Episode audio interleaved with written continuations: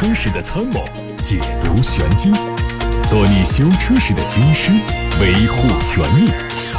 做你开车时的朋友，分享乐趣。调频九二七，傍晚六点半，董涛说车，只和车友在一起。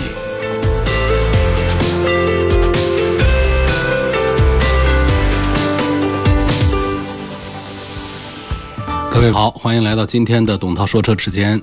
我们先看今天的汽车资讯。今年是宾利品牌诞生一百周年纪念。七月十号，宾利将会发布百年概念车，展示未来三十年的设计和技术理念。外媒说，这款车会采用轻混动力，车内提供了 OLED 的透明显示屏，这块屏会贴合在木纹内饰板上，只有在使用的时候才点亮，从而凸显出复古的豪华和现代的科技。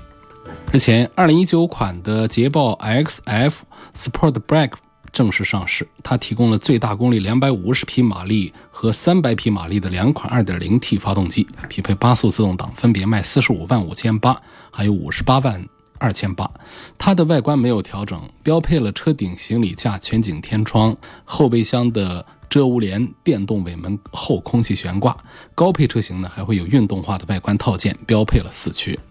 路虎全新一代的揽胜激光会在六月一号正式开启预售。它保留双色车身，但是采用了和揽胜星脉一样的设计风格。车门把手是隐藏设计，轴距小幅度增加了两点一公分。车内全液晶仪表和中控双屏设计下放，还运用了大量的皮质金属材质的内饰。它的新配置可以显示车前一百八十度的视觉盲区的路面影像，协助驾驶员查看发动机舱前方和底部的实际画面。另外，流媒体后视。镜、全景天窗、来自捷豹 F-Type 的全新电子挡把，还有手机无线充电板等等，也都有配备。宝马八系有可能在六月二十八号国内上市发售，它的定位是大型 GT 跑车，预计会同步推出硬顶版和敞篷版，用 4.4T 的 V8 发动机，匹配 8AT 变速箱，全系用 xDrive 四驱，零百加速3.6秒。新车带来全新的内饰布局，中控台中间区域两侧的装饰条从上到下贯穿。把中央屏幕、功能按钮、挡把区域连成一体，另外还有 HUD 抬头显示，配合 iDrive 7.0版本的10.25英寸的中控触摸屏，还有12.3英寸的全液晶仪表盘。昨天，新款的宝马三系 GT 已经上市，三款车的卖价三十五万九千八到四十四万九千八。它是一九款的再改款，并且首次引进了 M 运动耀夜版本。新车还升级了十点二五英寸的全液晶仪表盘，使用全彩屏式显示。BMW 增强型互联驾驶组合包括实时路况信息、旅程咨询服务、远程协助服务和资讯在线。配备八点八英寸的触控中央显示屏的 BMW 专业级导航，还有 iDrive 触控旋钮也都是标准配置。上汽大众途昂 X 在今天正式上市，六款车的售价三十一万六千九到四十八万八千九。和普通版途昂一样，它共有 2.0T 低功率、2.0T 高功率和 2.5T V6 三种动力，都搭配七速双离合变速箱。380 TFSI 和530 V6 标配四驱。新车看起来更加运动和精致，它的大灯比途昂要窄，取消了雾灯，车内用了有动感的方向盘，还采用的是和大众 R Line 风格相近的方向盘，取消了第三排的座椅。今天，大众汽车商旅车品牌2019迈特威中华文化巡展走进武汉，现身文化交流中心。从1950年世界上第一台多功能厢式车 T1 的诞生到如今的 T6。T 系列每一次更新换代都延续了大众汽车商旅车品牌的品质。现场展出的 T 系列第六代车型迈特威一九款也展示了它的贴心设计，增加了珍珠白的油漆，拥有折线型的 LED 日间行车灯，内饰豪华有质感。客舱的配置非常灵活，内部的空间很多元。它配备了多次碰撞预警系统、盲区辅助系统、陡坡缓降系统，还有驾驶员疲劳警示系统。用的动力是 2.0T 的涡轮增压，并且搭配了四驱和第五代的差速器。东风雪铁龙 C 六新推了两款 1.6T 的车型，经过升级，它们配备了满足国六排放标准的发动机。1.6T 发动机的最大功率从167匹升级到170匹，扭矩从245牛米升级到260。工信部的综合油耗还从6.4降到6.3，价格没有变化，仍然是18万9千九和20万1千九。新款的 C 六。最近，国内媒体曝光了疑似广汽本田全新 SUV 的路试照片。外观看，它基于东风本田 CR-V 打造，在它的基础上换装了前脸和尾部造型。动力上会和 CR-V 共享 1.5T 和2.0混动。根据此前广汽本田宣布的计划，这款车被定义为全新中型 SUV，会在年内推出。最近，日产说它的电动车凌风的电池可以用二十二年，预计比汽车本身的平均寿命还长十到十二年。相关负责人表示，日产是根据二零一一年以来在欧洲卖出的四十万辆凌风的使用数据上得出的结论，也因此，日产正在考虑未来如何再利用凌风的退役电池，并已经开始逐步落实。昨天，FCA 正式向雷诺集团提交了提案。提议把各自的业务按照五十比五十进行合并，合并之后，该公司将拥有八百七十万辆的销售规模，成为全球第三大汽车设备制造商。如果再加上雷诺和日产、三菱的联盟，它的销量总规模可能会达到一千五百万辆。此外，根据 FCA 的初步预计，合并之后公司的年收入将近一千七百亿欧元，营业利润会超过一百亿欧元，净利润超过八十亿欧元。刚刚，梅赛德斯奔驰中国和北京奔驰汽车有限公司追加了召回计划，分为两个部分：一，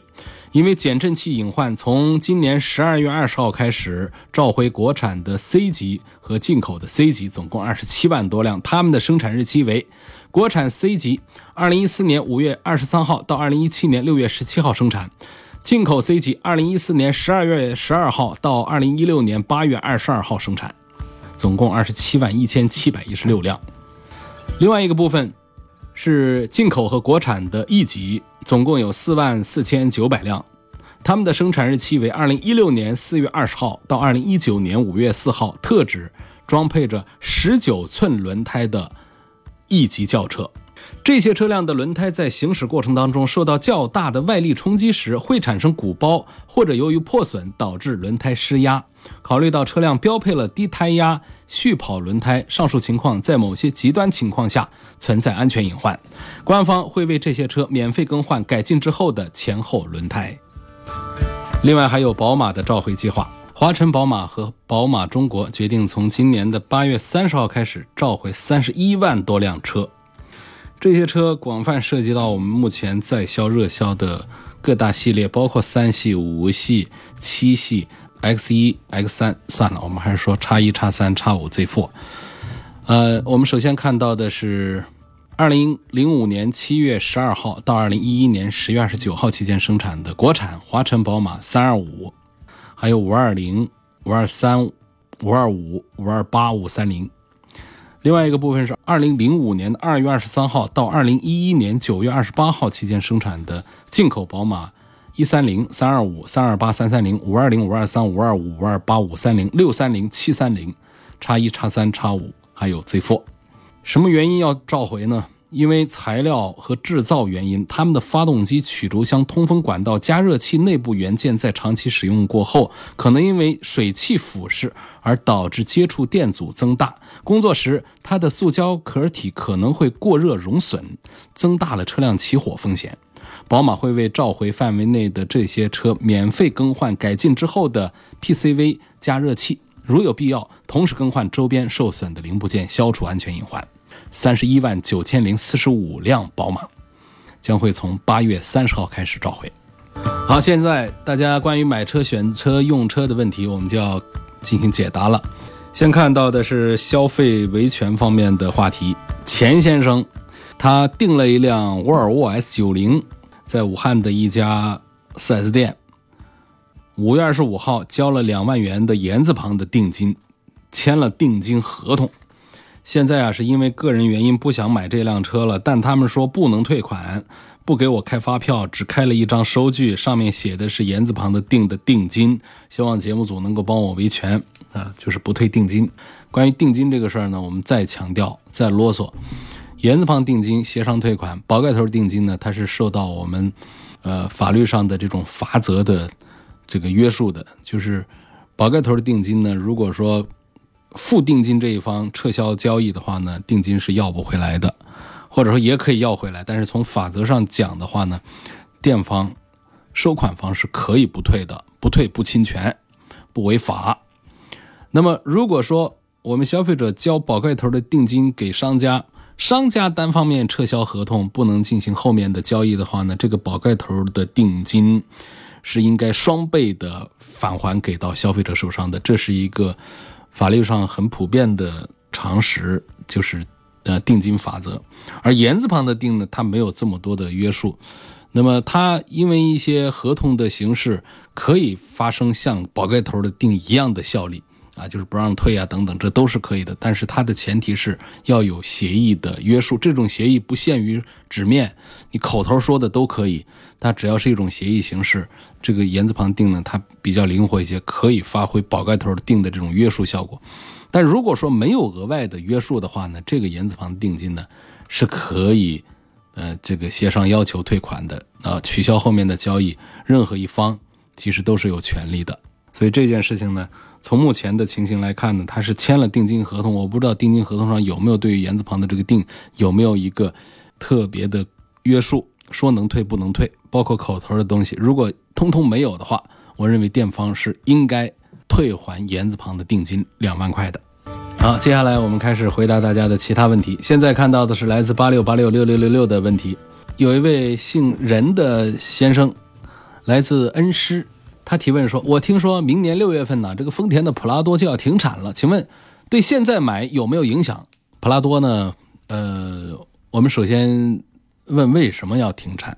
这是一款神车呀，都说它既能够越野，又能够跑长途，在室内开呢也还比较舒服。这个车子皮实耐用，维修简单。那为什么要停产呢？大不了是应该有两方面原因啊。首先就是它本身呢，这次的改款呢，改的让大家就是新一代的这个普拉多呢，对它的这个呃四驱啊，做了一些更倾向于。燃油经济化的这样一些改造，把原来的全时啊改成了现在的这种分时。那这种分时呢，就是除非我们锁定到四驱的状态，否则的话呢，它是一个两驱车。这样是为了节油，呃，但是呢，这对于我们的这种日常的这种湿滑路面的反馈呢，它会要差一些。那么，如果我们强行的锁定到四驱上去呢，它的攀爬能力实际上是非常强大的。但是呢，我们大多数的用户用不上。这就是在这次改款的时候呢，其实大家并没有因为它是分时四驱而特别的热衷于去买它的新版，还有很多朋友仍然在刚刚新旧交替的时候去选择买老款的普拉多，以及买这个平行进口的这个老的普拉多。呃，很长一段时间是这样，这也是用消费者们用脚在投票新款普拉多的这些趋向于燃油经济性的这些啊改造。所以说，在我们消费者对于这款车的热度有所下降的情况下，马上就反馈到终端的市场上，呃，它的销售呢，就是一年下来呢，就呃跌幅很大，上新之后跌幅很大，可以说从旺销时候到这个去年年底的这个低谷的时候呢，差不多跌了有将近一半，就原来可以卖个大几千台，然后现在就卖个三四千台。就这种情况，一年也就卖个三五万台。呃，我们曾经跟大家分享过，这个汽车厂家造一台车，啊，它的这个呃销量达到多少才算是日子好过这么一说法。那那些一个月卖两万三万的更不用说了，啊，卖一万以上的那都是非常牛的，能够卖到大几千的基本上就是挣钱了。但如果说只卖到小几千台的话，它就是比较凶险的。呃，经常会进入一个亏损的循环当中去。一个厂家他可不会长期的让一款车，呃，在一种亏损的一种状态下运行。所以这，我想这现在是网传啊，我们并没有说普拉多就要停产。我们确实是从年初就听说，在这个明年吧，有可能会停产这个普拉多，就是把现有的这个订单配件把它给做完之后呢，就不再造整车了。有这样的一些传说，未经证实的传说，所以我们来猜测的话呢，确实销量不好，这是它的一方面原因。而我想，另外一方就是说，这个销量如果好的话呢，它是可以解决第二个原因的。这第二个原因就指的是什么呢？就是油耗的压力，啊，或者说排放的这个压力，这个也叫咖啡法则吧。就是因为在我们这个中国汽车市场上呢，各大车企为了平衡双积分的压力呢，各种大排量的肌肉车是不断的压缩，丰田肯定也不能独善其身。虽然说这个普拉多三五零，现在卖的普拉多原来有两点七嘛，现在全是三点五 V 六的发动机。虽然说它的综合油耗并不是特别高，但肯定是拉低了丰田在中国的双积分呐。所以从这个整体的这个企业发展上来说，普拉多是限制了丰田在中国的发展的。但丰田真挣钱的是它的那些旺销的那些产品，可不是靠普拉多呀。你普拉多你再给我拖后腿的情况下，我肯定是断臂求生存。所以这个。呃，什么叫咖啡法则呢？就是 C A F C 啊，音译名就是乘用车平均燃料消耗量积分啊，这个简称，这是其中的一个积分要求。另外一个积分呢，就是新能源的积分政策啊，所以这叫双积分。正是因为这个紧箍咒呢，所以我们现在看这个丰田的整个产品的战略啊，都是以小排量的混动的为主啊，一搞就是一个双擎啊。凯美瑞双擎、卡罗拉双擎等等，这就是为了尽量的满足双积分的要求。然后还有国六排放标准越来越近了，进一步的加大了丰田普拉多在中国的这个困境。因为它这个三点五，那这个 V 六它怎么来满足我们的这个国六啊？它很难的啊。所以说，呃，从某种程度上来预言或者说瞎说的话，可能停产普拉多真的不是一个。太遥远的问题啊啊，可能真的不是一个谣传。实际上，除了这个停产普拉多之外，这个包括锐志啊、陆巡呐，这些都是一丰为了平衡油耗和排放做出的妥协。所以，正应了那句话，就是再强大的丰田呢，你也也要在排放面前低下头来。把这个车的这个事儿说的差不多了之后呢，我们再说这位朋友他关心的就是，呃，能不能买的问题。就是我觉得呢，仍然是可以买。呃，国内版本的停产，并不意味着这个进口版本就没了啊。进口版本我们在港口仍然是，我相信一定还是呃能够有的。所以，另外呢，就是我们过去普拉多已经在市场上有很多车了。所以我想，在维修啊、这保值这方面呢，呃，短期内普拉多不至于会受到特别大的这个负面的这个信息的影响。所以我觉得普拉多现在仍然是还是可以买。下面一个李先生也在关注丰田的话题啊，今天就成了丰田专题了。他说：“我刚买了一辆丰田兰德酷路泽的四零零零平行进口车。”保养手册上都是阿拉伯文，我看不懂，就问一下保养方面要注意什么问题？刚买的车需要换什么油液吗？刚买的车如果库存时间不长的话，就不用换任何东西。那么这库存时间是什么呢？平行进口车，我们说如果能买到半年以内的平行进口车，你就高兴吧。啊，那么半年以上的呢，大家稍微注意点。如果说有一年以上的平行进口车，我们还是要把油液们换一遍。至于换哪些呢？我们走进一家大一点、正规一点的这个。汽修厂呢，他们都是会提醒你，包括机油啊，呃，这个防冻液呀，这些东西都应该考虑。包括如果在那一点，应该把刹车油啊这些东西全都把它给换一遍。最简单的，起码就是这个发动机的润滑油，把它给换一遍。因为这是一个我们每几千公里、每半年就应该换一次的东西。他那车都放那儿一年了，这些东西就应该及时的想到更换。那么其他方面呢，就是新车啊。呃，没有特别要注意的地方。我认为大家拿新车就当旧车开，你只要按照我们的限速法规来开，按照我们的红绿灯的指示来开，你把这个车开不坏。除非说我要暴躁着开，我要超速的开，我瞎开，那不光是说一个新车的问题，就算是旧车，也是要呃面临一些这个故障的风险的。所以我不认为说我们现在的车还有一个刻意的要做。呃，这个保养方面的维护才能上路，或者说我们刻意的在几千公里一定要慢慢的开来过它的这个磨合期啊，我不认为车拿到手之后正常用就行。我们现在看到的问题呢，是来自于微信公众号的后台，一位姓杨的网友，他说：“涛哥你好，我的宝马三二零已经开了五年七万公里，问一下，ZF 的变速箱需不需要换变速箱油？”好了，那各位，呃，也不一定是宝马的车主们可以注意听，就是其他的这个自动变速箱的这个汽车的用户们，其实都可以关注这个话题。我们现在。呃，很多汽车厂家的官方呢，给予这个自动变速箱油的一个说法是终身免维护。这个终身免维护呢，我觉得，嗯，不是太准确。这个终身是指什么？我们一般来说，消费者啊，平均一台车开不到十万公里就不再开了。就是对于这一台车，对于第一个主人来说呢，他就得转手了。所以在这个阶段呢，大家都不用考虑这个换油，所以他从这个角度讲的这个终身免维护，我觉得更恰当一些。你打比方，这个车我要真开了二十万公里、三十万公里，说我也完全没必要换吗？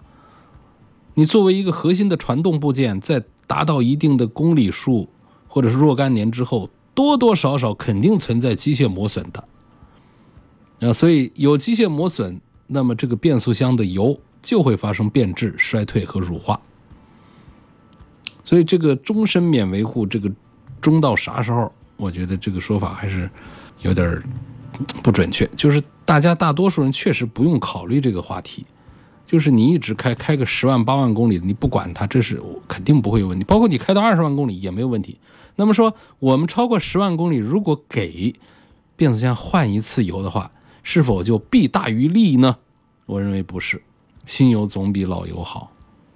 所以你这个开了七万多公里的车啊，你就别担心，别操这个心，大大方方的用到十万公里之后，啊，如果变速箱你还是觉得很好用，也可以不管它。如果觉得变速箱没有以前那么的省油，或者说换挡的这利索劲儿啊，它都有一些变化了，那么咱们给它换一次，啊，所以这个 ZF 的，宝马的 ZF 的八速的变速箱油，我是这么一个观点，就是超过十年。或者超过十万公里的这样的老车，如果愿意换的话，换一次，我认为好处总比坏处多。那么换变速箱油呢，有两种，一种是重力换油，一种是循环机。我觉得推荐循环机多一点。既然咱们换油呢，那就换干净。重力换油啊，它特别简单，就直接的把这个螺丝给拧了，把波箱的油给放了，它就是。方便，缺点是它不彻底，啊，放的少也加的少。那么循环机呢，它就是用压力把油道里面的油全都吸出来，这就很彻底的更换。那么这个换油很彻底，就是你要加进去的油也多一些，啊，费用也高一些。我赞成还是用循环机来换油，不管是我们的发动机也好，还是我们的变速箱的换油也好，都支持这样的。问亚洲龙的2.5升的纯汽油版动力怎么样？能达到多少人的需求啊？用百分比来表示一下。我觉得百分比来说的话，百分之九十吧，嗯，百分之九十左右。亚洲龙的这个燃油版呢，它没有在官方的资料里面给出零百加速的时间。就算是给的话呢，我想对于很多人来说，也是一个比较模糊的一个抽象的数字。说九秒，那九秒是个什么意思啊？所以我通常在节目当中喜欢用一个百分比来表达这款车它的动力，这个达到什么样的水平，就是百分之多少的人会对它的动力满意。你像这个亚洲龙的二点五的这个发动机呢，它有两百匹马力，啊，有两百过一点的这个马力数。那么它的提速呢，预计一个五米左右的一个轿车来说，这个马力数通常能够在一个九秒钟左右。肯定进不了八秒钟的，啊，在九秒钟左右这么一回事儿，九秒钟左右，我觉得就可以让百分之九十的人觉得满意了。九秒钟一脚油下去的话，车子呢它还是很窜的。那十秒钟开外的它就慢一点了，我觉得过十秒的可能得百分之八十，然后还有过十一秒的就百分之七十了吧。嗯，要是过十二秒的，我们很多的小型车啊，呃，小排量的车啊，都是十二秒开外，我觉得可能就只有百分之六七十的人对它的动力会满意了。所以我用这个百分比来表达这个车的提速的性能表现。因此，在说到亚洲龙的二点五的这个呃自然吸气的这个纯燃油版的时候，我针对它两百匹马力的一个大约估计在九秒左右的这么一个提速，我觉得百分之九十的人还是会满意它的动力。这个博士你在刷屏，所以你的问题我们就只能忽略了。下一个问题问到福特的锐界是否值得买？是等它新款呢，还是现在抄底买它的现款？啊，都知道福特的锐界呢，这 SUV 现在优惠幅度比较大，但是新款也快上了。其实新款呢，现在国产版的是出来了，但是它什么时候上市呢？我们目前还没有具体的消息。呃，这朋友的问题，他就是说我要不要等新款，还是说现在呢，趁着它有优惠，我买一个现款？嗯。首先，我们讲现款呢，它有一点优惠，呃，这个买起来还是挺划算的。但是这个老款呢，我觉得就算是刚出来没什么优惠的话呢，我觉得从这个外观内饰上的这些升级来讲呢，好像也是值得期待一下，值得等待一下，并且也针对现款这个车上的一些毛病，也应该理论上会做一些改进。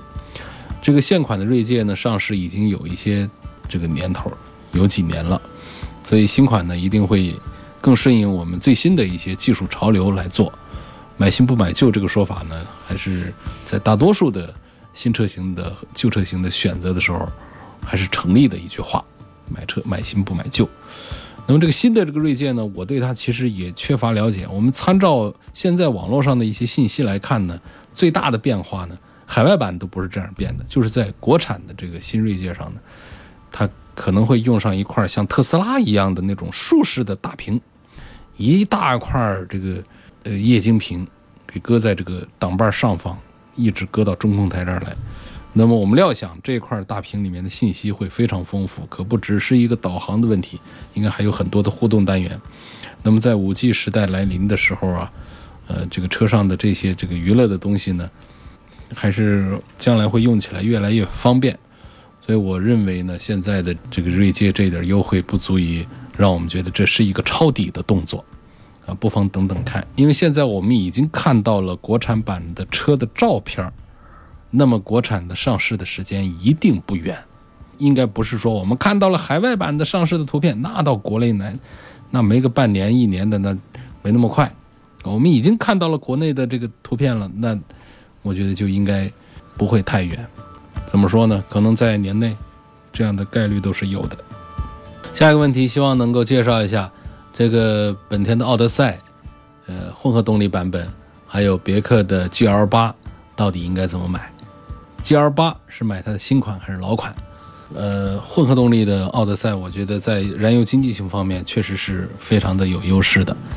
但是其实别克 GL 八呢，呃，它的 2.0T 版本，真心的也是不耗油。就是这个耗油啊，别看这车子个头大，它似乎就是也顶着一个过去的一个油老虎的一个帽子了，就觉得它肯定耗油特别高的。事实上不是，它这一台 2.0T 的发动机呢，扭矩也很强大，它的提速啊各方面都表现很好，但是它的油耗可不像一个美国车，啊，可不是说像福特那样的耗油的一家伙，它很有日系车的那种节油的范儿。啊，所以用过这个别克 GL 八的这个 2.0T 版本车的网友们，应该是能够有这个体会。那么它跟这个本田的奥德赛比呢，油耗肯定是要高一点，因为它奥德赛它毕竟是油电混合，小排量的油电混合，那跟这个普通燃油的高功率的机器来比的话呢，它动力上会弱一点，油耗上会低一点。但是说我们买一个 MPV 产品的话呢？主要的看重点，我觉得，如果不是你天天在路上跑，比方说公家用个车，那确实我们得能省则省。你这车这么大，一坐一车人的话，油耗要是高了，那公家的负担也重。但如果说是咱们私家用个车的话，其实平时咱们都用轿车，都用 SUV，只有周末或者说有一些商务接待的少数需求，或者说接待家人。要一起出行的这种保姆用车的情况下，可能你一年就跑个一万公里左右，呃，这样的情况下，你这个混合动力上的节油的优势实际上发挥不出来，一年下来也没省几个钱。而我们说买一个 MPV 最重要的还是要看第二排、第三排坐人舒服不舒服，而不是说我们要一味的要追求一定要燃油经济，能够又坐人舒服宽敞又节约油耗的话，那当然是更好。所以说，那么在这个乘坐的舒适性这方面的话呢，我觉得从空间上讲，还是别克的 GL 八要更加的敞亮，不管是第二排还是第三排，还是后面的一个后备箱，我认为 GL 八整个的比这个奥德赛要大了一圈儿，还是能够在内部空间上能够体现得出来的。所以我赞成这位朋友呢，如果是家用的话呢，可以还是仍然应该重点关注。新款的 2.0T 排量的别克 GL 八。下面我们看到的是来自于八六八六六六六六热线电话留言平台上郑先生，他说希望从性价比和后期维护保养方面对比一下大众朗逸和现代的灵动。4S 店说这两款车现在都没有国六的，要等到七月一号，请问是这样的吗？呃，现在我们国家呢一刀切的要求各地都强制执行的国六标准是七月一号。所以说呢，在这之后呢，这国五的车就不能卖了。那么大家必须 4S 店都得上国六的产品，上国六的车了。呃，他所以说这个 4S 店的说法是对的。然后呢，在性价比和后期维护方面来对比大众朗逸和现代的领动的话呢，可能我会赞成大众的朗逸要呃多一点点，因为大众的车呢，它保有量特别大，朗逸是卖的是最好的。啊，一个月卖几万台，所以它整个的这个制造的成本，它可以平摊的更低一些。嗯，这个道理就非常简单。啊，如果一个产品的销售越多，它的零部件采购啊，它的成本会越低，那么它所能达到的质量标准也会越高，它的性价比就会显得越来越高。所以这是大众朗逸和现代领动之间的一个性价比对比。在后期的维护保养方面呢，现代的要稍微便宜一点儿，但是呢，再综合到一个后期的保值率的这个话题上来讲的话呢，那朗逸的保值肯定比现代领动要强，所以这样一来一去一拉的话呢，我觉得还是大众朗逸的购买优势要更大一些。还有来自董涛说车微博的问题：一八款的宝马叉三跟最近的宝马叉三改配置之后差别大不大？哦，一八款的是吧？嗯，那个配置改变就非常小，那就可以忽略了。我刚才把它错以为是和老款的叉三来做一番对比了。那我觉得这点年度的这种小配置调整，咱们直接忽略掉。还问哈弗 F 七 X、VV 六、吉利星越该如何选择？这三个产品当中，我可能会推荐哈弗的 F 七 X，要稍微多一丁点儿。嗯，因为 F 七呢，它是基于非常成熟的一个平台出来的产品，没有其他的那些新产品身上我们需要呃这个提防的和冒险的地方，所以从这个稳定这个方面，我推荐哈弗 F 七 X 要多一点儿。今天就到这儿，感谢各位收听和参与。重听节目可以通过董涛说车的微信公众号来找到往期节目录音。